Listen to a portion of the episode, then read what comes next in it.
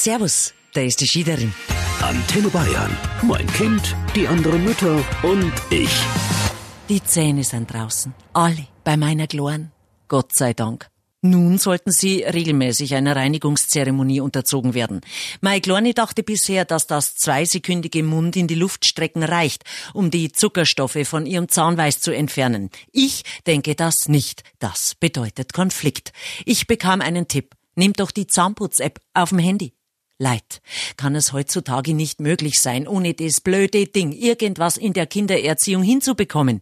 App zum Einschlafen, Kinderfitness-App, interaktive Kinderbuch-App, Musik-App, Klavierspiel-App, Schreib-App, Mal-App und die Zahnputz-App, interaktiv mit der Zahnbürsten vernetzt. Auf den Zähnen sind Monster drauf, wenn's gescheit putzt, verschwinden's. Oder ein Haifisch tanzt zum Song Schrupp, Schrupp, Putz ohne Druck im Maul von der Kleinen umeinander. Nach fünf Minuten hört er erst auf.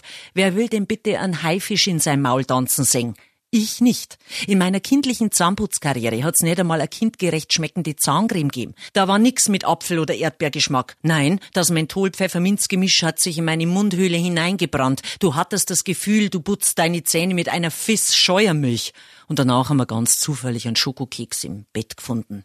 Meine Kleine findet da nix. Und da steht auch kein Handy mit einer Zahnputz-App am Waschbecken und sie unterhält sich mit Monstern und tanzenden Haifischen. Ich habe eine Lösung. Ich unterhalte mich mit ihr. Und dabei singe ich zehn Minuten Schrupp, Schrupp, Putz ohne Druck und tanze mit der Zahnbürste. Sie putzt mittlerweile freiwillig, damit die Mama damit ganz schnell wieder aufhört. Antenne Bayern.